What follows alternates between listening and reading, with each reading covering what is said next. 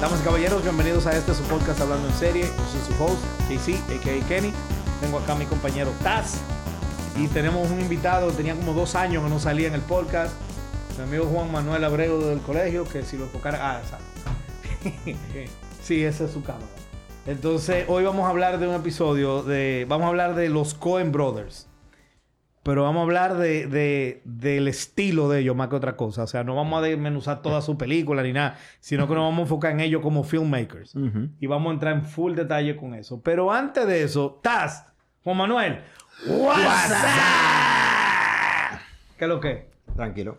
Eh, Taz, vamos a darle la bienvenida al invitado y que diga él la primera parte que tú dices. Sí, claro que sí. Ok, el overview slash style de los Coen Brothers. Go ahead. Mira, yo siempre he dicho que para mí esa es la mejor dupla de directores. No como que haya tampoco muchas opciones, tú ves, pero, pero son mejores que los Wachowski, vamos a decir. Pero, Nobody would argue that, yeah. pero, pero sí. Y son uno de, la- de los directores que yo entiendo que tienen un estilo muy característico. Que tú puedes decir, por ejemplo, que son al nivel de Tarantino, por ejemplo. Eh, Wes Anderson, es un- para mí Wes Anderson quizás es el que más marcado lo tiene. Perdón que te interrumpa. Ma- eh, Wes Anderson es el director más fácil de identificar Exacto. sí. en el cine. O sea, tú ves una película y tú sabes que es de él. Exacto. Tim Burton también. Ajá. Sí. O sea, yo entiendo Pero que- no al nivel de Wes Anderson. Yo entiendo, no, nadie, pues, ninguno está- pero yo entiendo que ese, o sea, eso es la- lo que lo caracteriza a ellos. Eso. Y también que el hecho de que ellos, por ejemplo, no tienen, para mí personalmente, y eso lo vamos a ver más adelante también, ellos no tienen películas malas. O sea, incluso la película que yo puse como, como la menos buena, para no decir la peor, eh, para mí es una película mediocre, pero ni siquiera es una película mala. Y no tienen, no, entiendo que no se han vendido tampoco, o sea, que no han trabajado para, para, para un tercero, como han hecho muchos directores buenos, que, han- que lo han hecho, eso no es criticable, simplemente No. lo han hecho. Ellos, ellos yo entiendo que no lo han hecho. Spielberg es de los mejores y, y eso lo- y él lo ha hecho su carrera entera. Claro. Entonces, yo entiendo que básicamente esas son, eso, eso es como que en, en general, ¿verdad? Lo que lo caracteriza a ellos. ¿Y su estilo? Oh, yeah. Eh, ellos tienen un estilo que es bastante, por ejemplo, con relación, ellos tienen un humor negro, que yo creo que eso es algo que lo caracteriza a ellos en todas las películas. Eh, esas comedias que son comedias de enredo, pero a la vez te ponen a reír de situaciones desgraciadas. Eh, sobre todo en las películas que son más cómicas. Todas las películas tienen su toquecito de, de comedia, aunque, sea, aunque sean de las más serias. Pero yo creo que esa, esa, ese siempre está ese perdedor, ¿verdad? Que, que siempre está, que siempre lo está llevando el diablo. Y a ti te da risa. O sea, muchas de, la- de las cosas que le Pero tú suceden, no quisieras estar ahí. Claro, claro. Eso es como cuando se cae una persona. O sea, la persona se cae, un amigo tuyo se cae, y tú lo ayudas y todo, pero te da risa, ¿entiendes? Entonces, esas situaciones que tú dices, no, pero ya esto no puede ponerse peor y realmente sí se pone peor. Eso yo creo que eso es algo que está presente siempre en, en el estilo de ellos. Esa justicia kármica también, yo creo que también. Que a veces no está. Sí, pero eh, yo sé por dónde tú vas y eso yo creo que ahorita lo vamos, lo vamos a hablar eh, de por qué razón a veces no está. Pero, pero también eso es algo que ellos lo han hecho muy frecuentemente, eh, lo, de esa, lo de esa justicia kármica. Yo me en enfocaba cuanto- más, yo me enfocaba más en Barton Fink, no en la que tú crees. Ah, pero- ok, está bien. Bueno, pero... O sea, no es una crítica, sino que ellos tienen justicia kármica y a veces no la usan. Eso está como lo que dicen de que you have to know the rules before you break the rules. Sí. O sea, ellos se saben su vaina y cuando no la usan es por diseño, no es que no es que se le olvidó o que se le escapó. ¿entiendes? All right. Y, técnicamente creo que tienen una de las mejores cinematografías, de- o sea, de la colección de mejores cinematografía y fotografía que pueden tener eh, productores y directores de, All de right. Hollywood. Interesantísimo. Eh, con razón, un shout out a nuestro amigo Juan Ignacio Barina, que él es cámara shy, como él es súper fan de los Cohen. Yo lo invité al episodio y no hay forma, no hay cuarto en el mundo para él pararse frente a la cámara. Y él fue que me dijo, Juan Manuel el tuyo. Y yo, bueno, pues está bien, vámonos con Juan Manuel. Pero, eh, eh, ojo, es que yo no sabía que tú eras tan fan. Yo sí soy fan. de- O sea, yo no, pero eso fue que Juan Barina fue que me dijo, no, no, Juan Manuel es igual de fan que yo. Y yo, ah, de haberlo sabido, No, te pero digo de eso- una. Él lo dijo, él lo dijo para salir de eso. Para salir de mi, pero la pegó. Bueno, bueno, vamos a ver. Taz, Overview Style, Cohen Brothers. Ok. Eh, esto sí, definitivamente, de todos hermanos que hacen de director y de productores, para que han hecho entre, eh, entre las mejores películas de las últimas dos décadas. O sea, sus películas entran como de las mejores, básicamente. Y se han pasado haciendo así. O sea, estoy muy de acuerdo contigo en que tienen muy buena película. Eh, y Él no dijo eso. Él dijo, que, no tienen, una, película, mala. ¿Tú estás de acuerdo con eso? No realmente. No. Yo creo que sí tienen película mala. Pero, pero definitivamente, pero sí, eh, tú puedes decir que cuando son, son películas bien de ellos, tú dices, eh, these are good stuff. O sea, ellos saben filmar. Ellos saben hacer películas. O sea, y ellos se enfocan muchísimo. Su estilo, ellos se categorizan en hacer mucho neo-noir, noir, neo-noir y con, con ese combinan esa comedia, esa comedia de, de, oscura con drama y thriller que la meten como que la, la, la, combinan completamente, bien hecho. Y que siempre tienen esos personajes excéntricos que siempre están entiendo, que son como icónicos en su película. Y, y eh, este, incluso de vez en cuando saca y meten a, a, un excéntrico simplemente por, una, por unos cuantos minutos nada más simplemente para tener ese, ese click con ese characterization de ellos. O sea, es, como que la normalidad es aburrida para ajá, ajá, exacto. y, y, eso, y, y, los conceptos de destino y de, y de consecuencias que ellos tienen es algo que o falta de. o falta de o sea eso todo eso lo, lo, lo manejan All pues mira yo puse en el overview style de ellos. By the way como tú dijiste dupla de director Mamontra eh, las opciones son pocas, you just said it. Eh, definitivamente, las Wachowskis no están al nivel de tu tigre, pero como la vida es tan irónica, la mejor película de las Wachowskis es mejor que, que la mejor película de esta gente. estoy de acuerdo. Porque estamos de acuerdo que The Matrix 1 es una obra de arte. Ya. Ok. Pero lo que pasa es que los Wachowskis nada más hicieron Matrix, 1. y, después nace el bio. Exacto. De hecho, Before Vendetta, ellos son producers. Ellos no la dirigieron. Ellos hicieron su. Ellos, one, one, one song band, como quien dice. Sí, sí, correcto. Mm. probablemente de las mejores canciones de la historia. Sí. Pero nada más. Exacto. Entonces, estos tigres han hecho 18 películas. Entonces, it's not a fair comparison. Yes. Eh, mira, el overview style de ellos para mí. Eh, ellos son directores que hacen películas muy peculiares con un estilo neo-noir que combinan comedia y drama, concentrándose en personajes excéntricos. Los protagonistas usualmente son losers y convoluted plots. Okay. Which is my main issue with them. Yeah. Que los plots de ellos en su gran mayoría son más convoluted de lo que maybe they need to be. eh, mucha, y ese es uno de mis biggest gripes. Pero mi biggest gripe con ellos es que muchas veces se concentran tanto en el mensaje que ellos quieren transmitirte que descuidan un poco el storytelling. Yes. Yo estoy totalmente de acuerdo contigo en lo que las, la fotografía y la cinematografía. Las películas de ellos se ven increíbles, hasta la de poco presupuesto. Sí la única que no se ve genial es Blood Simple, probablemente. ¿Entiendes? Que fue la primera. Exacto. Pero de que de cómo se ven y de la cinematografía y la vaina. Bueno, una Don't Country for Old Men tiene una cinematografía impresionante. O sea que ahí yo se la doy a ellos. Y el hecho de que ellos eh, manejan characters también se la doy. Pero ellos muchas veces se concentran tanto en el mensaje que quieren mandar que el plot Falla. fallan en varias cositas. y, y, eso yo creo que es algo que, que, se nota mucho en most other movies. Sí, sí, es verdad. Yo no sé, yo no sé lo que tiene que decir. Porque realmente ellos como que se enfocan mucho en el arte de filmografía. se, se, se, se concentran tanto en eso que incluso la gente que ve la película de ella, yo, yo como que muchas veces que estoy viendo comentarios de la gente que hablan de la película de ella, yo creo que lo que están eh, enfocados es en la, es como que cuando tú estás viendo eh, arte moderna, que tú ves que esta es arte moderna y tú piensas, oh, me encanta la, la esa línea, esa línea que representa el odio y la cosa. Eso es una película de Cohen Brothers, básicamente. Que es, eso es lo que Y la gente son los fans de ese tipo de arte. Que estamos claros que ellos a diferencia de otros eh, cineastas, los Cohen no son para todo el mundo. ¿Tú you agree with that, right? La mayoría de sus películas no. Exacto. o sea, la mayoría de sus películas no es para todo el mundo. Yo, como tú dijiste, ellos didn't sell out, pero tú pudieras ser un poquito más comercial without selling out. Por ejemplo, mira Paul Thomas Anderson. Paul Thomas Anderson tampoco sells out, pero sus películas son más fáciles de recomendar. Una película de los Cohen, yo tengo que, no puedo recomendársela a cualquiera. Tengo que ver cómo la persona, va, quién es. Sí. A mi mamá yo ni de relajo le digo que se tire una película de los Cohen. Por ejemplo. Sí. ¿Entiendes? Eh, pero entonces eso es algo que, te- que hay que evaluar. Pero that doesn't make them bad filmmakers, pero sí son muy peculiares. Mm, algo que podía, no sé si, sí, por incluirlo, eh, algo que interesante en su estilo es que hay mucha cosa inesperada.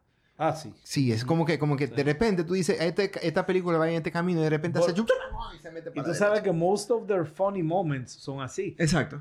O sea, cuando hacen comedia, usualmente, eh, eh, eh, no la película comedia, sino Sí. cuando pasan comedia dentro de su película, Yep. usualmente son vainas inesperadas. Pero Eh, son agradables. O sea, no es de que un Deus, Deus Ex máquina que tú dices como que esta vaina no cuadra. Correcto, correcto, exacto. correcto. Sí, Usually makes sense. bien, no, y cuando hacen Duex Máquina, como en Racing Arizona o en Barton Fink, no queda mal. No, porque claro. la película, al no ser tan seria, Ujú. tú te lo crees. El mejor Exacto. momento de Barton Fink para mí. Eh, eh, lo, lo del hallway. Claro. Y- Sí, porque eso fue como Sí, que pero, hizo el- pero eso es algo que si la película fuera más seria, Claro. lo hubiera roto Claro, la película. Es verdad. Y al darle el tono Sí. medio, medio informal, charlatán, Sí. you don't know what's going on, Ya, tú te lo compras. Claro. ¿Entiendes? Sí, porque al final esa película como que, como que dio un giro eh, completamente y tú te quedas como Pero que... va ok, con el mood que Pero venía va con el mood antes, que más grande y digo. lo que queda bien. Si hubiera tenido el mood Claro. de, de Miller's Crossing Ajá. y de repente Exacto, te hace eso, claro. hubiera sido una Sí, mierda. Exacto, definitivamente. Totalmente. de O sea que estoy de acuerdo contigo. Por eso es lo que digo, que they know what they're doing. Yeah. Even when they fuck up, Yeah, they, they know what they're doing. it's on purpose. Ver, No voy a decir que es on purpose, sino que they don't care. Ok, entendido. Porque ellos sí saben lo que hacen. Ajá. Vámonos a este temita ahora. Y es su best movie. Ok. Not favorite, Mm. best. Ujú. No es lo mismo. Y yo estoy entre dos opciones y para mí no hay otra que no sean esas dos. Ok. So me quedo de último. Taz, vamos a comenzar contigo. Tú tienes una sola, ¿verdad? Yo tengo dos opciones. Dos, Pues Juan Manuel va a comenzar lo que tú piensas una. Yo, Ok. yo voy a, a usar Mm. mi, mi poder de usurero Ajá. y nada más yo voy a tener dos opciones. O sea que Ah. de pura ahí. Ah, chanfles. Mira, yo pensé mucho en esto. Yo pensé mucho en esto. Porque tú tienes una favorita. Claro, yo tengo una favorita que, o sea, podía ponerme aquí a explicar por qué es mi favorita y todo, pero, pero realmente eh, eh, yo creo que estamos claros que, que The Big Lebowski es mi favorita. Pero siempre quise, me senté y me puse a pensar, vamos a ver de manera objetiva, vamos a verlo de manera técnicamente. O sea, porque yo tengo una segunda favorita que es Fargo. Para mí Fargo es, o sea, si, si, si ellos no hubiesen hecho The Big Lebowski, para mí Fargo fuera mi película favorita de ellos. Y entonces me puse a analizar y me puse a ver. Y llegué- incluso muchas veces dije, mira, de manera objetiva, Fargo para mí, yo creo que Fargo es la mejor película de ellos. Pero después seguí pensando y dije, ¿pero por qué? ¿Por qué? O sea, porque por algo a mí me gusta tanto de Big Lebowski. Y la diferencia no son tantas tampoco. O sea, no es como que tú me puedas decir a mí que Fargo realmente es mejor película como categóricamente que, que The Big Lebowski. Entonces yo realmente me quedo con The Big Lebowski. Guay. Mira, para mí tiene el- los componentes, el equilibrio exacto entre comedia, entre drama. O sea, como tú bien lo decías, por ejemplo, Miller's Crossing no tiene comedia prácticamente. Tiene unas cuantas escenas, por ejemplo, que para mí son de las mejores escenas de ellos, que con, con, con lío con la, con la ametralladora, por ejemplo. Esa vaina para mí me encantó. Pero es una película bastante seria, igual que The Man Who Wasn't There también es una película bastante seria. Y tienen otra película como Racing Arizona, por ejemplo, que hasta sobreactúan. Y eso está bien porque eso es parte de, de- de ese Sí. estilo de esa Porque es una situación tan ridícula que no pueden hacerlo serio. Exacto, claro. Pero para mí The Big Lebowski tiene, o sea, para mí Big Lebowski es la película emblemática que representa a los Coen Brothers. Eso es lo que, esa fue la conclusión a la que yo llegué con Big Lebowski. Mira, you might be right en que es la más emblemática. Lo que pasa es que ser la más emblemática doesn't make you the best movie. O sea, yo no quiero aquí ser el más contrarian o lo que sea, pero everything you said no me demuestra a mí que es la mejor, película. que es la mejor película. Sí me demuestra que es muy buena y sí me demuestra que, y, y te lo digo que ni lo discuto, que es su más emblemática y la, como que de la, con la que tú lo identificas a ellos. Y estoy totalmente de acuerdo en ese aspecto. Pero that doesn't make it best. Y, mí- y después que tú veas las dos choices míos, está difícil. Para mí llega, llega, llega a, a- a equipararse con Fargo. Entonces tiene ese extra que le da ese último punch. Ok. Taz. Bueno, eh, eventualmente, eh, ya que tú dictaste, Que nada más puede decir una. eh, me voy a quedar con, con Fargo. Bien. porque para mí es representativa del estilo de los Coen Brothers.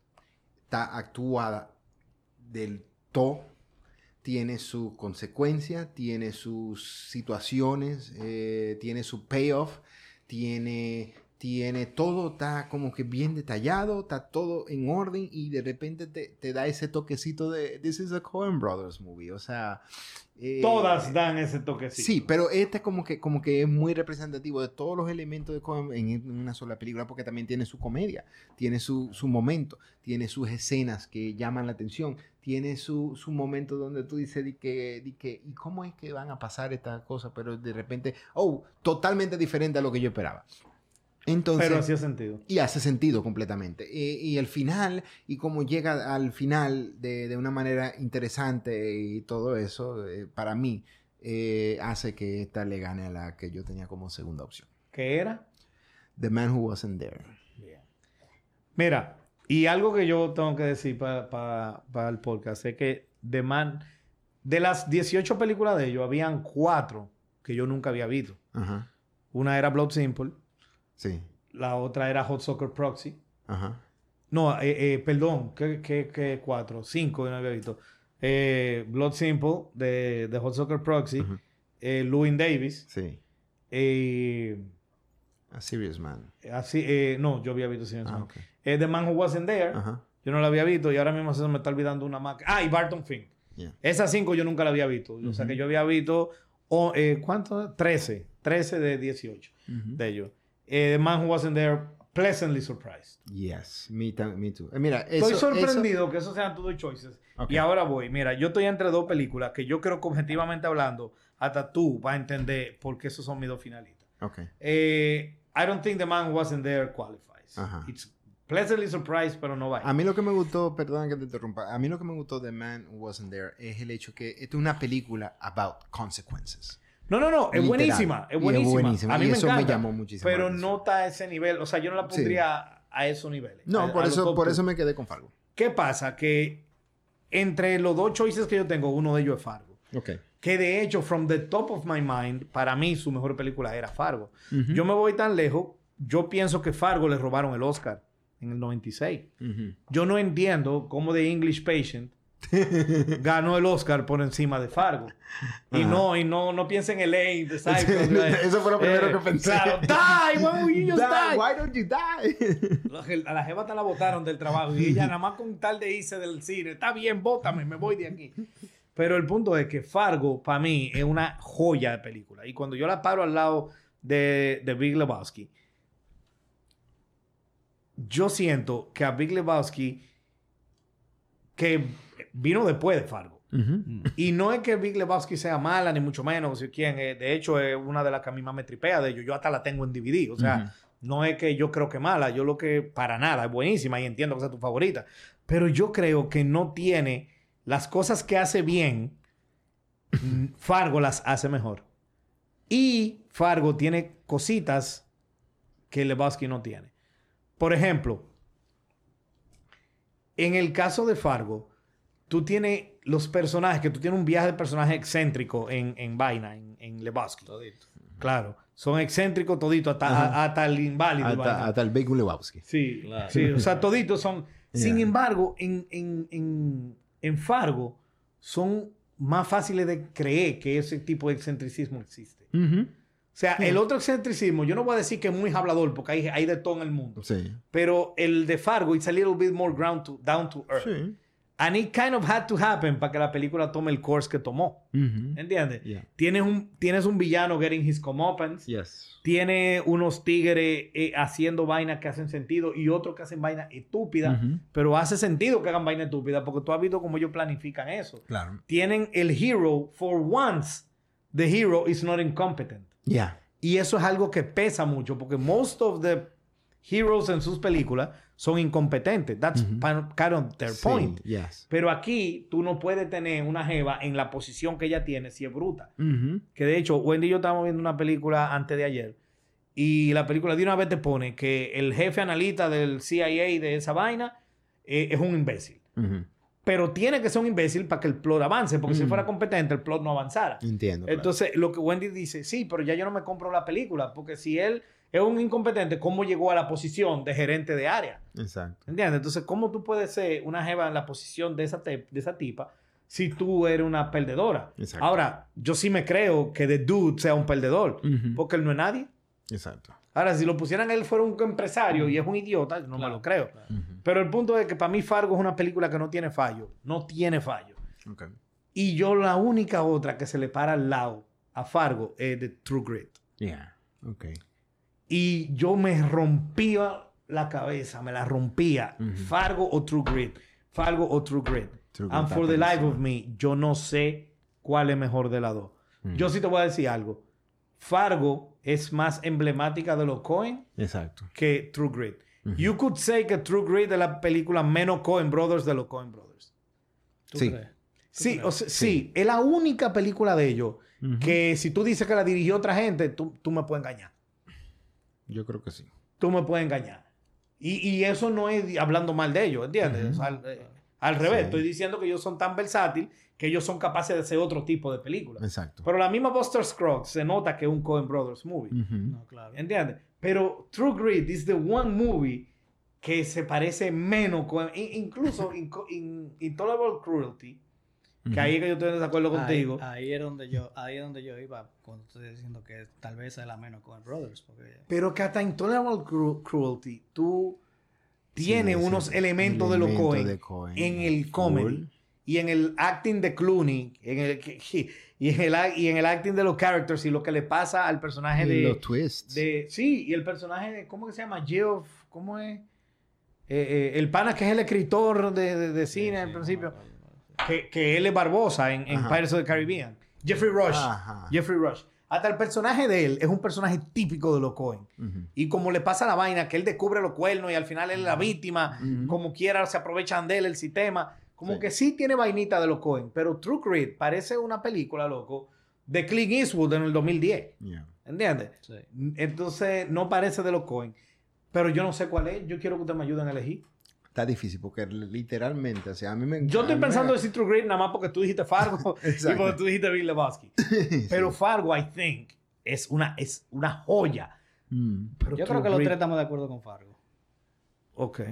Podemos, Pues vámonos podemos- con Fargo, Podemos entonces. decir Fargo simplemente porque es I'm una willing to compromise. Si tú Pero- cambias Lebowski por Fargo, yo cambio Oh, yo, True Grit yo te por... puedo decir que sí aquí. Yo. No, no, porque olvídate el corazón, es aquí. Claro, yo te lo expliqué, o sea, Sí, yo te dije. po- O sea, Fargo, para, mí, entonces. para mí, Fargo. para mí, eso es lo que, para mí eso es lo que le gana a The Big Lebowski. Esa, esa parte sentimental que le da el último punch para mí. Es válido. Pero yo Fargo. Ahora, para mí True Grit es una joya. A ti te encanta True Grit. o sea, imagino. para mí es la mejor película de vaquero. Ever. Sí. Wow. Wow. That's saying a lot. Yeah. Wow. Yo tengo bien claro cuáles son las dos mejores películas de vaquero ever. Y no está ahí. Y no está ahí. Bueno, Pero top- no top es- 5 por lo menos. Pero, eh, puede ser. ¿Cuál tú crees que son mis top two? no sé. No, pero tira. No, no, no, Ti- no. tira porque hay, hay una que todo el mundo jura que es la mejor. Unforgiven es una de ellas, claro. Pero la que está rankeada más alto de todas las vaqueros son The Good, The Bad and The Ugly. Y yo creo que es genial, but overrated. Porque hay varias que son mejores. De hecho, Once Upon a Time in the West, del mismo Sergio León, para mí es mejor que The Good, The Bad and The Ugly. Pero yo creo que las dos mejores westerns ever son Unforgiven y The Searchers, Mm. con John Wayne. Esas son las dos mejores. Pero eh, True Grit es top 5. Alright. Eh, worst movie de ellos. Eh, Taz, ¿quieres que comience yo? Yo estoy entre dos. O que comience Juan Manuel otra vez. Eh, puedes empezar tú. Ok. Mira, the easy answer para mí era The Lady Killers. Ok. It was the easy answer. Ajá. Eh, pero cuando yo lo pienso un poquito, perdón, un poquito más, estoy inclinándome por Serious Man. Ujú. Por A Serious Man. De hecho, yo tenía Blood Simple, porque a mí Blood Simple me aburrió más que el diablo. No te voy a decir que mala, pero I was bored out of my ass. Eso, eso era como ellos practicando su estilo Sí. y, que, y, que, y que le quedó más o menos ahí, ¿tú entiendes? Eso parece un ensayo, Sí, esa sí. película. Pero, Pero, esa quedó más o menos en, en pero ya como que la vi y ya. Yeah. No sentí que tampoco me insultaron. Exacto. Pero Lady Killers I thought was terrible. Yeah. And yet, Serious Man tiene algo. Y, eh, y yo sé que you hate Llewyn Davis. Ok. I, I also hated Llewyn Davis, by the Ujú. way. La odié. Sí. Pero es mala, para ti es una película mala. Eh, ahora que a, eso que voy. Esa es la diferencia. La palabra que te, voy a decir ahora, que yo sé que es la misma palabra de Taz, no es que es mala, es algo que para mí es even worse que ser mala. y es pointless. O sea, yo siento que yo no gané nada viendo esa película. No gané enjoyment, no gané sabiduría, no gané entretenimiento, no gané nada. O sea, yo vi Louis Davis y no veo Louis Davis y vi la misma mierda. Lo único que con dos horas más de vida. O sea, yo, Louis Davis para mí es pointless. Y Serious Man is pointless as well. Yes. Whereas Lady Kirill is, just bad. Yes. ¿Por qué yo pongo a Serious Man aquí y no Louis Davis? Que es la, que tú tienes. Porque, porque Serious Man, a diferencia... Louis Davis never had a shot at, being better. O sea, la película entera no tiene un likable character. Nobody's likable in that movie. Absolutely nobody. Y nadie cool y nadie que tú quieres root for. Porque hasta Anton Shigur, que tú sabes que no me gusta ese personaje, pero yo entiendo que gente le tripee los badas que lee. ¿Entiendes? Eh, eh, the dude, hay gente que le tripea. O sea, está bien. Pero esta película no tiene un personaje A, pero un personaje likable. Y encima no pasa nada en la película. Entonces, ¿qué me importa? Pero Serious Man, yo la castigo más por lo siguiente. Porque Serious Man tiene un likable character. Sí. El main guy, you actually feel bad for him, como la esposa lo deja.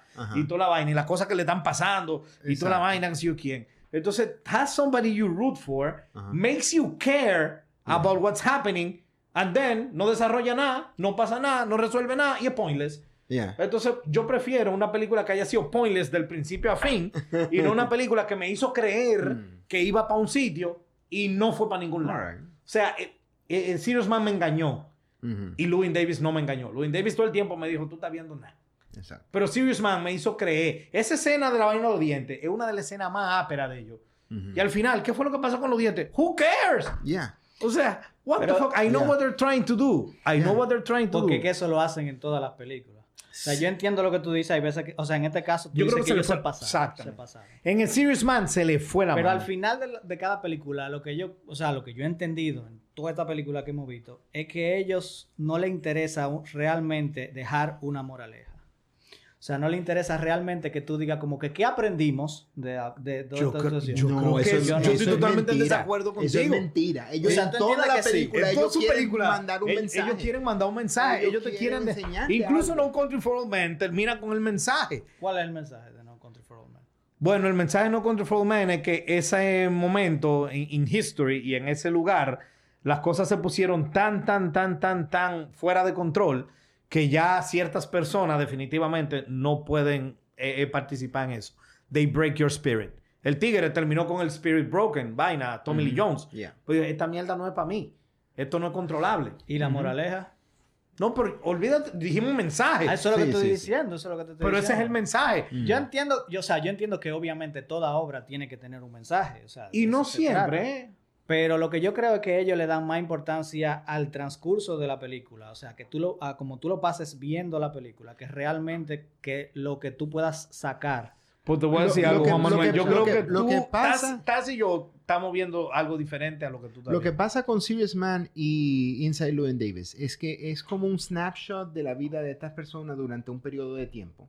En Llewyn Davis es una semana, mientras que en Serious Man es un periodo más largo. Pero es como que, ok, start filming here y termina de grabar aquí. Y lo que sea que grabamos se grabó. Eso es, El problema de esta película es como que, como que fue inconsecuente lo que se grabó. Que yo saqué. Como que eligieron un periodo randomly de la vida de estas personas y fue una, un periodo que realmente no, no, aporta nada. Y te lo voy a poner así.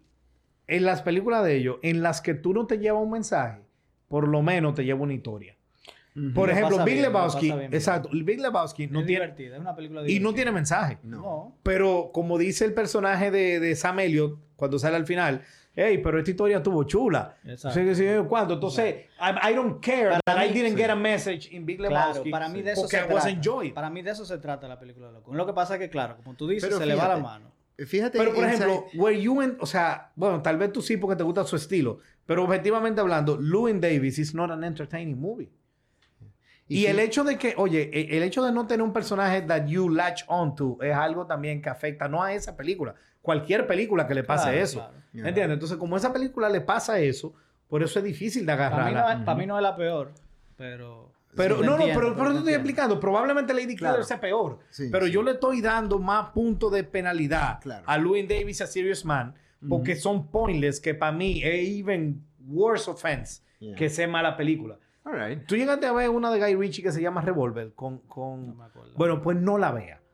Y eso es lo que yo le digo a la gente, no la vea, porque es tan mala. Tú has visto peores, pero tú termina la película y tú sientes que tú votaste dos horas, votá, porque ni paquillá te da, ¿entiendes? Entonces, being pointless para mí es worse. Y Serious Man makes you think it's There's- not pointless, exacto. and then it's pointless. Yeah, Entonces, por eso Serious Yeah. Man para mí es peor. Y tú sabes que, sí, Serious Man, que se come un Sí, mojón, sí, coño. sí, sí. Ya, Porque, esa es la mía. mira, Lo único que quiero decir de Inside Lewis, Inside Le- Llewyn Davis, es que durante toda esa semana que tú estás viendo a ese personaje, no, no cambia nada. Incluso es tan así que empieza como termina, o termina como empieza. Y es como que un cíclico aquí. No, esa tú- es the most pointless movie. Yeah, y entonces Pero yo lo que te es- digo que como comienza como termina, it never gave you hope. Claro. Que iba a ser anything other than pointless. Yes, exacto. Whereas a Serious Man, Y a sí. Serious Man, y por eso doy- incluso fue la primera que es de ese estilo. Y yo quedé completamente. Why? Pero why? durante at least half of the movie you were interested. in Yeah. I was interested. I Pero to you see weren't in Llewyn Yo- Davis. porque lo que pasa con Serious Man, y por eso ya también la, la elegí ya. eh, eh, lo que pasa con, con, con Serious Man es que eh, te, te genera una situación donde tú dices, ok, estoy interesado, quiero saber qué es lo que pasa, cómo es que, cómo es que va a pasar, lo, lo- porque el, eh, me, me gustó. lo del bully, lo de la lo vaina, del lo hijo, lo de la... lo eh, del hijo, todo lo todo, tenía, todo tiene un rumbo y de repente termina Pap. como que terminó. O sea, muchas de las películas de ellos terminan así. O sea, hacen como que un corte bien, y ya pero por terminamos. ejemplo, por ejemplo, el Pero- final de Barton Fink está genial. Exacto. Pero Pero terminan con, con algo. Tú te quedas como que Sí. satisfecho de que terminó. En Sí. este, there's a lot of stuff que quedó por mitad de camino para Sí, sí, parece como si fue que le cortaron cortaron el presupuesto, ¿entiendes? Exacto, exacto. Como que miren, ya no pueden seguir Yeah. filmando. Ah, coño. Yeah. So, está Yeah. conmigo. Estoy contigo, Serious exacto. Man. Yes. Bien. ¿Para ti cuál es the worst? Lady Killers. Para mí esa es la peor porque ni siquiera, o sea, hay partes que te dan cringe. Yo no te voy a decir que es una película Mira, que la mala. tengo ahí, ¿eh? Yo no, para mí no te voy a decir que es una película mala, como te decía al principio, pero sí creo que es una película mediocre. No, yo, yo sí creo que mala. yo de verdad, yo sí creo que mala. Yo, yo creo que mala, pero vuelvo y digo, yo prefiero, yo recomiendo Lady Killers más fácil que Serious Man. Porque Serious Man te deja parado. y después al final, cuando esa vaina viene y te tiran esa plata de mierda arriba y se te baja. Loco, la gente me va a querer una galleta. O sea, no, no, yo, porque si Lady Killers, ellos me van a decir, coño, qué porquería yo Qué vi. porquería. Y ya. Pero el otro va a ser como que, coño, ¿qué tú me hiciste? Ujú. O sea, Nada. te pasa como con Game of Thrones. Eh, let's not even go there. No, porque ni así, porque, eh, por ejemplo, Game of Thrones fue otra cosa. No, el daño que Game of Thrones, que Season 7 and 8 le hicieron, le hicieron a Game of Thrones 1 al 6, es una vaina que... Bueno, ya gastamos dos episodios en eso, imagínate. Eh, vámonos a the most underrated movie. This is an interesting topic. Tenemos que aclarar a la audiencia, aunque ya lo hemos dicho antes, y también para ti, que underrated eh, no quiere decir necesariamente... O sea, underrated, overrated. Por ejemplo, cuando tú dices una película es overrated, no quiere decir que la película es mala. Exacto. Y cuando tú dices underrated, tú tampoco estás diciendo que necesariamente es buena. Tal vez no lo es, tal vez sí lo es. Pero es simplemente cuando el consenso general es que una película está rankeada por debajo o por encima donde debería de estar. Eso es lo que estamos diciendo aquí. Ya. O sea que- all right. Their most underrated movie. Yo estoy super conflicted entre The Man Who Wasn't There y Hell Caesar. I think... Es que The Man Who Wasn't There fue como que, o sea, en su momento sonó mucho. Pero esa es la vaina. Yo no escuché Sí. mucho de la película. Pero mi pregunta es... Joaquín, sí pasó ¿tú tienes acceso a internet? Tú puedes chequear en Rotten Tomatoes cuánto tiene The Man Who Wasn't There. Porque The Man Who Wasn't There, eso para mí es importante. O sea, ¿qué piensa la gente de The Man Who Wasn't There? I think it's a really good movie. Yeah. Sí. Entonces, Sí, sí, si no es muy famosa, pero todo el que la ha visto la rankea alta, Sí. pues no está underrated. Eso es lo que yo pienso, exacto. Ok, Hail Caesar, además de que la vio poca gente, Ajá. yo sé que Hail Caesar le han dado más duro de lo que es. Porque yo he visto muchísimos reviews y muchísima vaina y la pintan como si Hell Caesar fue un waste of time. Ujú. And I think it was actually a nice movie. Yo no, no. yo- Pues está bien, pues no. Esa no es. Es Hell Caesar, la más ¿Cuánto, le, ¿Cuánto le salió? 81% y 85 audience. Ok. Genial. Un 8 está genial. Exacto. Entonces, The Man Who Wasn't There is not underrated. It's properly rated. Yo creo que un 8. Es justo un 8, ¿no? Sí, sí, sí, me parece bien. Sí. O sea que es properly rated, por the most underrated es Hell Caesar. Ujú. Porque a lot of people think it's a piece of crap. Yeah. Y aunque no es mejor que The Man Who Wasn't There, ni que Fargo, ni que nada de eso. Yeah. Pero coño, mala ni cerca. O sea, Exacto. no, no, Y Fue entretenida. No, y- entretenida y, y- chula, loco. Sí, sí, y las chula. actuaciones, esa es una película que tiene las actuaciones más áperas de su filmografía entera. Ujú. Porque Sí, tú ves, como ellos están dentro de un Hollywood Studios.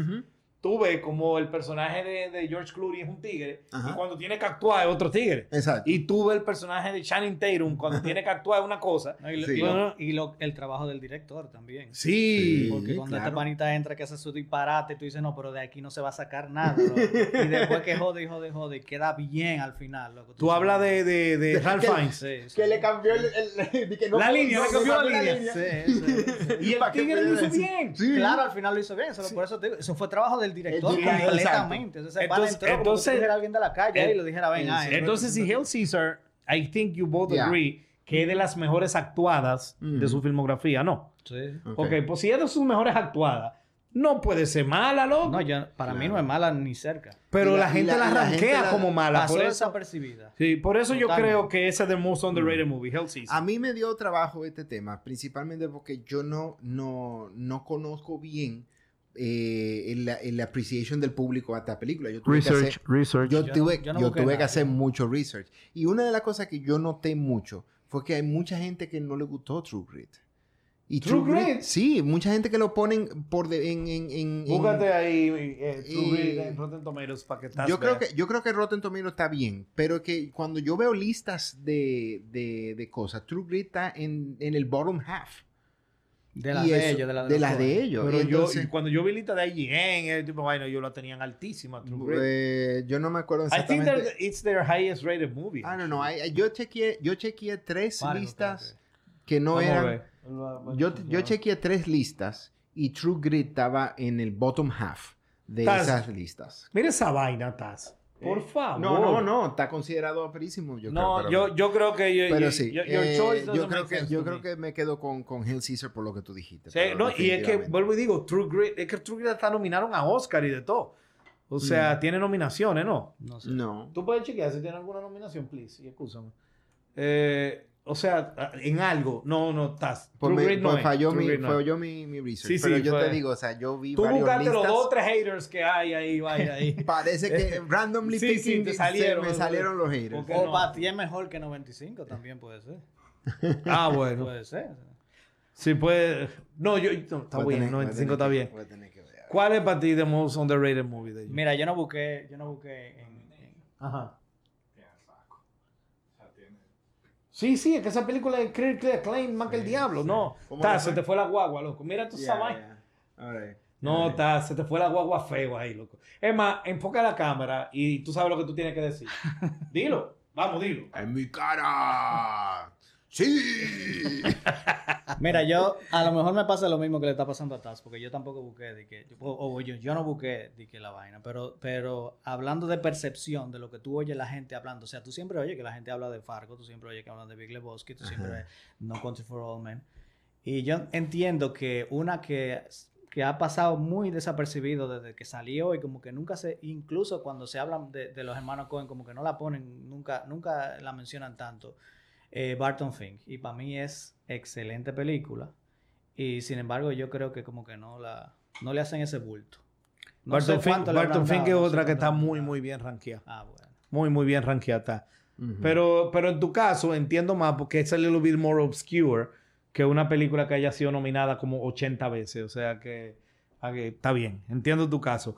Pero no, no. eh, Hell Caesar. Hell Caesar. eh, y es por lo que te digo. Es porque most people que la vieron, yo no sé si es que no la entendieron o qué pasó, no le tripió la película. Weird. Their most overrated movie. Jaja, esta sí es fácil. No, no, no. Yo- nadie, ni- usted no va a estar de acuerdo conmigo. Yo No, sé. yo sé que no vamos a estar. de acuerdo. No. Pero va a comenzar tú, Juan Manuel. Intolerable Cruelty. The most overrated. Sí. O sea, yo entiendo que es una película, Y mucha gente le gusta Exacto. película. Esta película está rankeada bajito. bueno, no sé cuánto tiene de ranking, pero en su momento se le hizo mucho bulto. No, sé, si, no sé si fue por Catherine Zeta-Jones y, por, y, por, George Clooney. Claro, eh, fue, en el, fue el 2003 y Catherine Zeta-Jones estaba en su... Eh, eh, eso, en su mejor momento. Eso, eso es lo mejor que tiene la película. Pero realmente yo entiendo que cuando yo la veo, o sea, a mí no me... No es, tampoco es, o sea, no soy de, de comedia romántica. pero objetivamente te puedo decir, por ejemplo, que no Love Actually, o sea, no le llega a nada a Love Actually esa película. Vuelvo y te digo lo mismo que te dije con la Los Backstreet es mucho mejor. Claro. Por eso te digo, o sea, yo sé, yo, yo vuelvo y te digo, no, no digo que es una película mala, pero yo creo que es una película que es mejor que Lady Killers, pero no, eh, por lo menos para mí, no, no es el bulto que se le hizo en su momento no sé cuánto está rankeado. I agree with you de que la película no es nada, de que es una película que si la viste bien y si no la ves también. No, pero también como que hay, para mí tiene problemas, por ejemplo, de, de, los personajes. sí, I agree. Eh, es una, yo estoy de acuerdo con una de las más inverosímiles, inverosímiles. En el mismo manejo del personaje, para mí hace cosas que son inverosímiles. La actuación es tan floja. Eh, yo te digo la verdad, yo, yo creo que es una de sus películas más flojas. Intolerable Cruelty. Claro. Yo lo que no creo que es, the most overrated porque yo no, que yo sepa, nadie la pone tan alto. Eso es lo que me choca. Tal vez el bulto fue por eso, porque era Catherine Zeta-Jones en el 2003. Pero nadie, yo no digo nadie habla bien de esa película. La película es whatever, de verdad. Yo estoy entre dos.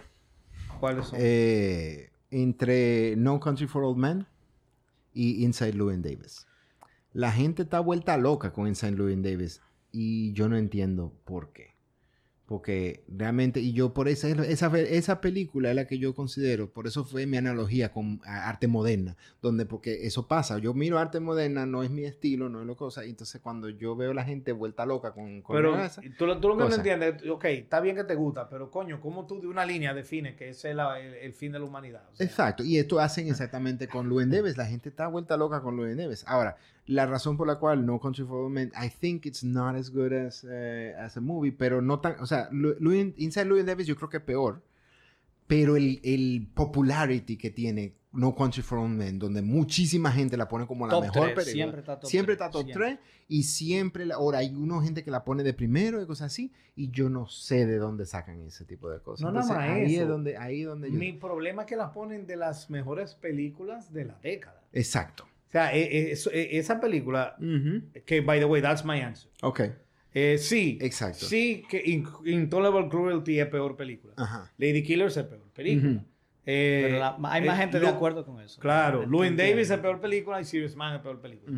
Pero No Country for Men, rankeada entre las mejores películas de la década. Exacto. es una vaina que blows my brain. Yeah. Y de verdad que es a movie que tienen que pasar demasiadas estupideces de personas que supuestamente son competentes para que esas mierdas pasen. Anton Shigur, which I hate the character, pero I don't hate him por la actuación de, Javier Bardem. No, claro. yo no le hubiera dado un Oscar porque yo entiendo que su actuación fue bien eh, sencilla y monótona. O sea, un actor bueno, tú le dices a esto por la película entera y lo va a hacer. Exacto. ¿Entiendes? Mejor, ¿Mereció ganar mejor actor? No. ¿Pero actuó mal? No. Para nada. Pero no es mi problema, no es Javier Bardem, no es su cara, él no me quilla, al revés, me tripea. No, era challenging. Pero, ¿eh? No era un challenging acting, como quien dice. No, no, no para ganar el Oscar. Tampoco fue que lo hizo mal, pero no para ganar el Oscar. Ahora, mi problema con Anton Shigur es the way the character is written. Y el tigre está escrito de una forma que yo no me creo, no es orgánico. Y entonces todo lo que están alrededor de ellos tienen que hacer tanta mierda para que él se salga con la suya. La película comienza, ya él está preso con la mano aquí atrás y el policía está llamando al en el destacamento y se pone a hablar y a chenchar dándole la espalda a un pana que tú agarraste for murder. Él lo agarró for murder with a murder weapon y él está hablando dándole la espalda. Un policía, no, porque si es mi hija de 10 años, yo lo entiendo. Pero no un policía, un tigre con un murder. Y si eso no pasa, él no se escapa. Entonces ya de ahí, ya la película arrancó con el pie izquierdo para mí. Ya. Entonces, ¿dónde yo soy Pero eso no, eso no, es parte del personaje. ¿Eh? O sea, eso no es un problema del personaje. No, pero él está hablando, pero es un personaje, es una, es una consecuencia de que el personaje le están haciendo eso. El personaje se beneficia de ese tipo de cosas. Exacto. Y pasa throughout the whole movie. El personaje llega a la oficina de, de, de Steven Root, de, del pana que contrató a Woody Harrelson y toda la vaina. Y él llega a la oficina de él que está en un piso no sé qué Y él está arriba de ese piso con un murder weapon y entra como perro por su casa, vea eso en el city. O vea cualquier edificio, hace eso, a ver si es verdad que tú vas a subir hasta allá arribota con esa vaina. Abraham una vez me lo quiso justificar, no, que eso fue en el 81, en el 83. Mentira del diablo, no pasa. Yo entiendo más cómo él agarró a la esposa de, de, Josh Brolin, eso está bien. Como él agarró a, Woody Harrelson en el hospital, me lo creo más. Pero lo de Steven Root, no. Como él se escapó, no. Todas las cosas que a ese tigre le pasan, todas las estupideces que tienen que pasar para que él llegue a ese nivel, son una vaina que I just can't buy it. Yes. ¿Tú te acuerdas que estábamos hablando de Troya, de que Aquiles hizo uno de most real, eh, eh, believable badass? Yes, yes. Pues esto es one of, the, one of the most unbelievable badasses que yo he visto. He's a badass, I just don't buy it. Yeah, o sea, he's a badass for being a Y te voy a dar el punto te voy a explicar, porque tú hablando de la conversación con alguien que es súper fan de los Cohen y ama No Country for All Men. Ok. Y después él me dijo, mierda, acabo de caer. Si No Country for All Men tuviera el tone de Racing Arizona, tuviera el tone de Oh Brother, Where Art Thou, que by the way, no lo dijo ahorita, amo no, eh, eh, Oh Brother, Where Art Thou. Esa es probablemente mi favorita de ellos. No es su mejor, pero porque su mejor es, o es Fargo o es True Grit. Ya dijimos que era Fargo. Pero mi favorita de ellos eh, y la más rewatchable es Oh Brother Where Art Thou. Y yo amo ese soundtrack. O sea, yo amo esa película. Pero si tuviera... soundtrack de ellos es. ¿Verdad que sí? si, si tuviera ese tone y ese, y ese, ese mood, esta película, No Country for Men, yo me la compro. Pero No Country for Men, junto con True Grit, es la película que tiene el tone y el mood más realista de ellos. And yet, pasan toda esta vaina que nada más le pegan a la película no realista. Miller's Crossing también. Sí, sí esta, esta tienen un tono, estas dos tienen más realista que Miller's Crossing. no, y es más down to earth. Esa escena de, de Leon con la ametralladora, sí, que se ve aperísima. Pero no, no el nivel de, no, el nivel de realismo es cero en esa escena. Y como él no se jode y a él y él sale como perro por su casa, se ve mortal. Se ve más, eh, menos realista que Anton Chihur la eh, película entera. No, no, no, no, no. Es, mira, ese es, ese es justamente lo que yo entiendo. Porque a mí no me desagrada, a mí me gusta el, personaje. Es un personaje... ¿De quién tú hablas? Me confundí. Ah. Es un personaje completamente unidimensional. Eso yo lo entiendo. O sea, es un personaje que es todo lo... O sea, lo que no debe ser un personaje. ¿Y eso no está mal? No, no, no. Eso está bien. O sea, porque yo entiendo que está bien, te voy a decir. Es un personaje completamente unidimensional. Es un personaje del cual tú no sabes absolutamente nada no sabe tampoco al final qué pasó con él, ni, o sea, nada. Porque, o sea, como yo lo veo, no es, y yo sé que va a parecer un force, y, o sea, eres libre de pensar que sea un force. Si, lo está, si, va, si va a decir lo que estoy pensando. Pero como yo lo veo, es un personaje eh, que va, o sea, que está fuera de la trama. O sea, es como si fuera, como si fuera una, una, eh, un desastre natural.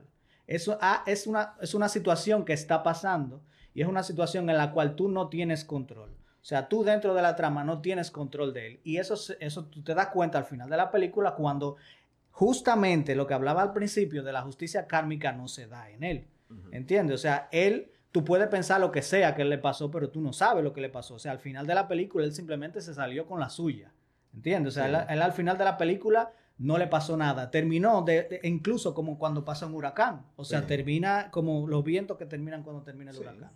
Por eso, yo, por eso a mí me gusta ese personaje. Es un personaje que ese pedacito que tuvo Leo en con la ametralladora, ese pedacito que tuvo John Goodman cuando entra en Barton Fink, él lo hace la película entera prácticamente. Y, pero, pero, bueno, habla. Mira, fíjate lo que pasa con eso. Es que eso, ese, ese aspecto de, de, ese personaje sí es como medio temático de la película en sí. Pero es una película que se coge demasiado en serio. Para tener un personaje de esa manera. De esa manera está tratado. eso es lo que pasa. relevo. Pero no vean la película alrededor de Anton. La película está alrededor de Tommy Lee Jones. Exacto, sí. pero, es lo que le pasa a Tommy Lee Jones. Vean esto como, algo que está sucediendo paralelo. es que si fuera un chin chin, pero it's a lot of screen bueno, porque y es, como una película que sucede mientras está sucediendo un, huracán. pero tú sabes por qué yo no puedo verla nada más paralelo. Porque sus acciones sus acciones afectan directamente. Como un desastre natural. Ah, ok, pero, eh, pero. Como que tú tengas una película durante la pandemia. Y, y la Bueno, película no Pero es- entonces la pandemia no es parte de la película. Sí, claro, totalmente, sí, claro. Yo te digo que sí. Pero, Pero lo es que, que yo te digo es que tú no lo puedes ver como un que personaje del más. Pero es que, oye, que ¿qué el pasa? asunto, Oye, ¿qué pasa? Eh, oye, ¿qué pasa? Oye, ¿qué pasa? A, a ver, en el caso de Barton Fink y en el caso de, de, de- ¿cuál fue el otro que dijiste? No Leon, el otro que dijiste. No, fue- eso no fue que te dije. No, no, no, no. Tú Bueno, también está el pana de, este de, de, de- ¿cómo que se llama? El, el caza recompensa que, que... De, de, Racing Arizona. De Racing Arizona, Ok, es- por eso yo usé mucho a Racing Arizona, por Sí, ese sí, personaje. sí.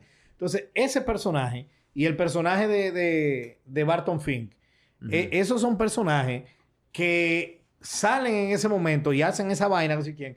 Pero the whole tone of the movie allows them to do that sin que la película se rompa. Claro, claro. Yo lo que te quiero decir no, que Anton no se basa en eso, la película no se basa en eso. Aquí pero- sí. Y, a- Aquí- y Anton Chigurh rompe el serious parte. tone.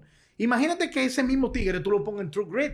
Ujú. Porque que esta película, No Country for Old Men, yo ¿será que tú no ves el mismo nivel de realismo en esa película que vemos Taz y yo?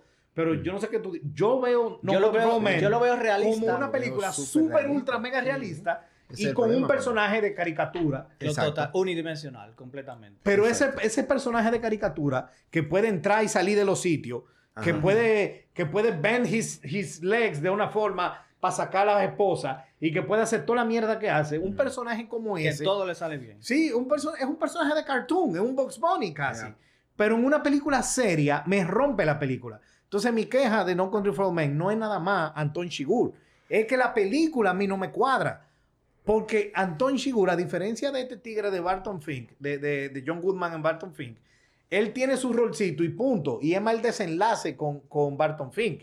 Y ya. Claro. Pero este pana, este cartoon character en una película grounded, Claro. afecta a la película entera en toda su esquina. Claro. Entonces la película yo no puedo tomarla en serio porque Ajá. me metieron un cartoon character. Exacto. Eso es lo que pasa y por eso que yo creo que aunque No Country for Men tiene una de las escenas más ásperas que yo han filmado, que es cuando le sueltan el perro atrás a Josh Brolin Ajá. y él tiene que cruzar el río y lo mata de chepa. Que Josh Brolin sí es un personaje creíble. Sí, totalmente. Varas, varas, pero creíble. Porque sí es un personaje. como Totalmente. te Y es un maldito Exacto. imbécil. Anton, Hace Anton- que ese otro, ti- otro personaje, que también, para que la trama pase en la película, él tuvo que hacer una de las vainas más idiotas que ni The Dude hubiera hecho eso. El tigre de día se topa con la situación de, lo, de la matanza, la vaina, se coge los cuartos, se coge el arma, no sé quién. Un tipo le dice quiero agua, él le dice vete a la mierda, se va a acostar para su casa. Seis horas después de noche le daba el, ay coño, el tipo me pidió agua, déjame ir para allá otra vez. Ajá. Y la película sin eso no pasa. Exacto. Otra razón por la cual the movie can't be that great. Ya. ¿Entiendes? O sea, de verdad, la película tiene cosas buenas, su cinematografía, escenas intensas, personajes, escenas chulas, vaina, pero overall, I think, is so flawed. And yet, lo que me quilla es que estando tan flawed, tiene ese rating. Exacto. Y yo lo que Ese quiero es que problema. me entienda tú. Yo no ni siquiera quiero No, que no, tú estés no, de no, acuerdo no, Yo estoy conmigo. de acuerdo, o sea, yo estoy de acuerdo en que la película para mí no es top 3. No, no, yo lo que quiero es que tú siempre me entiendas el por qué I dislike it so much. Y es porque it's a grounded movie with a cartoon character y donde para que la trama pase tienen que pasar estupideces que no pegan con la película. Entonces, that's why I, I can't buy the movie Ya. como lo que es. Exacto. Perdón. I- I- ya, that's it. Eh, ¿Tú tienes tu most overrated? Dijiste? Eh, esa era. esa misma. Esa No Country, Sí, la sí, sí. tuya era Eh, Intolerable Cruelty. Intolerable Cruelty. que no está overrated, es una mierda. Their best character. El tuyo es The Dude. No. ¿Qué? Oh. O sea. o ¿Cuál sea? O sea, yo creo que The Dude es muy ápero personaje, pero yo entiendo, o sea, que, que eh, todos en esa película son importantes para que la película sea lo que es. Pero, o sea, cuando hablamos de un personaje que yo entiendo que está bien hecho, bien definido, bien trabajado y que, y que además está muy bien actuado, yo personalmente, para mí, yo me voy con March. No. ¿Por qué? Porque yo me voy con March. March es un personaje que está tan bien hecho que al principio tú piensas que es un personaje naif. O sea, incluso, incluso, o sea, yo conozco personas que, que tú lo ves así, que tú lo ves y tú dices, no, que, que naif, que, que, que, que, ¿cómo es que lo, eh, Ingenuo. qué ingenua Sí, es esta sí. persona? Y después tú te das cuenta que lo último que esa persona es ingenua. Sí. ¿Entiendes? Y ese personaje está, o sea, está trabajado así. Y, o sea, y, y- y aparte de la profundidad del personaje, si ese personaje lo matan, a ti te duele que maten ese personaje. Porque, Sí. pero es que no es solamente eso, es todo. O sea, Es es que es que tú, creas Sí, pero that's part, that's part of it. Claro, claro. Y, y su relación con el esposo. Totalmente. Eh, tú porque te presentan eso, tú ves. O sea, te van presentando, te van trabajando ese personaje para que tú sientas De una verdad que si ese personaje personaje. le hubiera ido mal, mal, mal, como el. Por ejemplo, Josh Brolin, yo no me sentí tan mal cuando se lo vieron. No, para nada. pero Sí, si, para a, nada. si a Marsh le hubiera pasado algo, I would have been devastated. Cuando Claro, ella se, cuando ella estaba entrando en el, en, el, en el forest, eh, donde estaba el wood chipper, en esa parte, I was tense. Sí, o sea, yo estaba El como culito que, apretado, "Ay, pero claro, ¿por qué tú claro. estás entrando? Go, eh, pide backup, tú sabes lo que Pero, tú estás metiendo. pero míralo ahí. Mira, Exacto, míralo ahí. estás- Fargo es la hostia. Exacto, exacto, te, te, te, te conecta mucho a- al personaje, sí. All Yo creo right, que- all right. que, ¿Cuál es el tuyo? eh, March. March. También. Yo, yo tenía, yo tenía aquí entre March y The Dude. I really like The Dude. Especialmente Sí, por, pero de, de está lejos de March. Sí, pero entonces, por lo que hemos hablado también, como que me Yo estaba entre dos March. personajes también. Yo estaba Ajá. entre dos personajes y obviamente uno de ellos es March. O sea, que para que tú veas los tres Sí. sin haber hablado. March y, su, Gunderson. y su actuación está No, genial. y yo la tenía, yo la o sea, tenía ella, pero Ya. el- pero- ya. tú, tú sabes que tú nunca vas a adivinar el, el- el otro choice que yo tenía. Y es de Big Lebowski. Hmm. John Goodman. Loco, Walter, loco. John Walter Goodman. Sobchak. O sea, yo estaba entre esos dos personajes. Qué maldito personaje.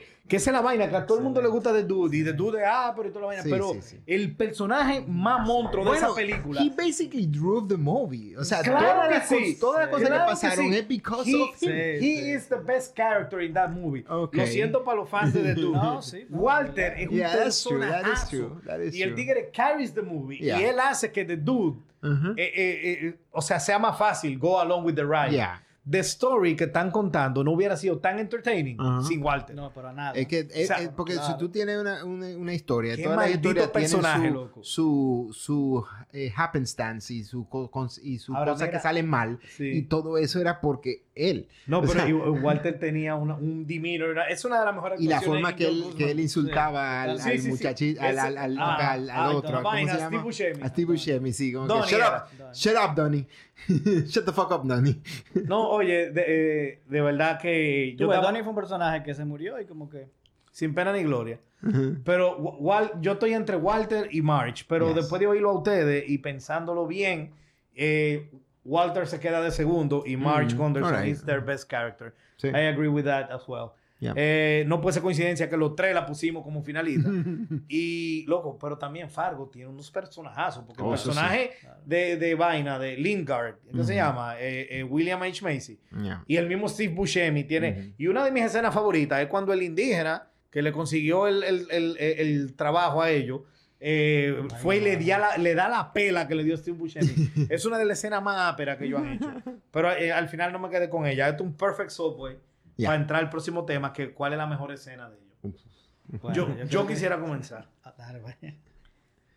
Yo tengo dos. Después de darle muchísimamente, y yo tenía esa, la, la, la que más a Steve Buscemi. Y hay muchas escenas, yo tengo muchas escenas mortales. Sí. Pero I have a hard time believing que hay una madura que la que te voy a decir. Y es en True Grit, cuando Rooster agarra a Mary Ross después que le pica la serpiente Y la salva y se la lleva days and days and days galloping on the horse para llevarla a donde un doctor que tienen hasta que sacrificar el caballo y toda la vaina. Esa maldita escena me pone de tenso y me pone, o sea, me, me- crea un, un nudo en el, en el estómago. Y yo creo que that's their best scene that they've ever done. Está, muy interesante. O sea. ¿Cuál es your choice? Mira, yo tenía dos. Una era la de Fargo, en Are We Square, que cuando le dan el, el- el cuando tal, le, Buscemi le da el bochazo a, su compañero y después se, se voltea para darle un cosa. Yo estoy como que, what Para darle un cosa. Para darle un hachazo a, a Steve Buscemi. Ah, claro. ¿Verdad? O en True Grit, donde Rooster se enfrenta a Ned's Gang y que, te- todo que él se faja con, los con los cuatro. Esa es la segunda mejor escena de la película. Ah, entonces En mi se- opinión. se faja con los cuatro y de repente el, el tipo le tira al, a Ned desde lejísimo, nada más para salvarle la vida a Rooster. Que I was at the edge of my seat en esa escena y todo eso. Pero ya, yo creo que, yo creo que, yo creo que tú tienes razón. Esa escena de, del- de la serpiente, después de que, de que taca los El level of así. intensity and you care. Yeah, I was tense, I was tense. Yeah, yeah. ¿Te vas con esa? Me voy con esa. Me ¿Y tú, Juan. Manuel? Mira, para mí esto fue lo más difícil de todo. Yo empecé de que a buscarle mejores escenas de cada una de las películas y después hasta solté eso. Fue difícil. Yo, yo me quedé, y más es como que de Tim Marín, me quedé con la escena de March vs. versus Girl. Como, como así, como que la, el- porque para mí fue intensa. ¿Cuál es esa? La, la del final. Ah, Gerel, Gerel el compañero de Buscemi. Exacto. Ah, Para mí, Cuando ella le dispara o cuando ella se lo lleva en el carro. cuando ella dispara. Pero, pero, pero sinceramente, eh, hasta esa misma de True que tú dices, puede ser, sí, porque para mí es muy difícil sacar de que una mejor escena. O sea, ellos tienen escenas demasiado buenas. Cuando, Far- cuando Mars le está diciendo a- al car dealersman para que buscar la cosa También, y, también, esa- y entonces el car también. dealersman eh, se me olvidó el nombre de él eh, estaba ahí de que tratando de, que- de que ah, ya yo te contesté ya te Ajá. contesté O sea, y de Lingard, repente- eh, Lingard, William exacto. H. Macy. Ya, Ajá. y de repente él dice, ok, te, te voy a hacer el favor, yo voy a, Vengo a- ahora. a contar, vengo ahora. Ajá, y y se manda. No, pues sí, y sí, was- genial, ahí fue donde él se la cagó. Y ella cómo se va. y todo. Mientras más hablamos, Fargo es su Sí. mejor película. Ya, ya, yo creo que sí. Pero yo creo que la escena de True Grit es actually like que fuera serie. Yeah. Y tengo que darle un shout out a Varina porque eh, yo estaba rompiéndome la cabeza y hablando con él fue que, Te que, que yo, que yo caí que esta era the best thing. Sí, in my- my sí, realmente, sí. Bueno, señores, vámonos con los final thoughts, que este episodio se nos fue un chin largo. Mm, hoy sí. Eh, vamos el invitado primero y después Taz y después Dale. yo. Que tenemos un announcement también. Es que yo ni sé qué, qué- decirte ya de, de Final Thoughts. O sea, para mí yo entiendo que son, como te dije, son excelentes. Tienen un estilo muy marcado. Eh, en mí, personalmente entiendo que no tienen película mala, que tienen película mediocre, que es lo menos que tienen, porque incluso la peor de ellos no es, tú no puedes compararla con una película realmente mala. Eso es lo que yo entiendo. Y que son disfrutables en su mayoría. Y claro, sí, como tú dices, no, quizás no son películas para todo el mundo, pero al que le gusta, le gusta mucho. All right. Mm. Mira, yo no he sido muy versátil con, con los Coen Brothers. Quieto. Ya. Yo no he sido muy versátil así con los, con los Coen Brothers. Principalmente yo estaba como, como tipo... eh, no, estaba, no conocía mucho Perdón, de la- perdón, perdón, perdón. ¿Qué tú quieres decir con no he sido muy versátil? Espérate, eso no What are you trying that to say? Porque yo no sense. entendí. Yo no, yo no he sido... Versado. Eh, maybe versado. I, wa- I wasn't versed. I wasn't. No, no, espérate. Estoy, Versado, estoy versado. mezclado. Estoy mezclado. Yo no, yo nunca, yo no he sido muy Wow. ¿Y qué fue? enfocado en las películas de. o de no lo- has tenido mucho conocimiento de su película? mucho conocimiento, conocedor, exacto, muy así. conocedor de Versado, la película. versado. Incluso tanto así que- Versado que, todo el tiempo. Exacto, versado. Tre- tres de la película que, que, que eran de ellos, yo no sabía que eran de ellos, como Hot Soccer Proxy, cosas así que yo había visto hace muchos años atrás. I like that movie porque me encantó en el momento y yo no sabía que eran de ellos, de él, ¿tú entiendes? Y hubieron un par más de películas que yo no sabía que eran de él, de ellos. Entonces, así mismo, eh, y yo como que entonces ahora me puse a ver películas. I really, really like el hecho de que hicimos este episodio porque conozco más de sus películas. I really like Tú toda la la, casi, toda ahora. casi todas las películas. exacto. casi todas las películas de Sí, ellos sí la me, vio. Me, Claro, me, me encantaron y yo creo que definitivamente was un worthwhile endeavor. Eso. All right. Pues mira, eh, mi final thoughts es que los Coen Brothers son unos cineastas muy, muy, muy talentosos, pero muy, muy, muy, muy peculiares. Son un gusto adquirido y los que disfrutan el estilo de ellos, para ellos los Coen son lo máximo. Pero ellos no son para todo el mundo. Y en mi caso particular, para mí, ellos son hit or miss. Ellos hacen genialidades, cosas regulares y par de vaina mala. Si tú tuvieras que recomendarle una película a una persona random, cualquier persona en la calle, tú para una gente en la calle y le tienes que recomendar una película para que vea una película de los Coen Brothers. ¿qué True Grit.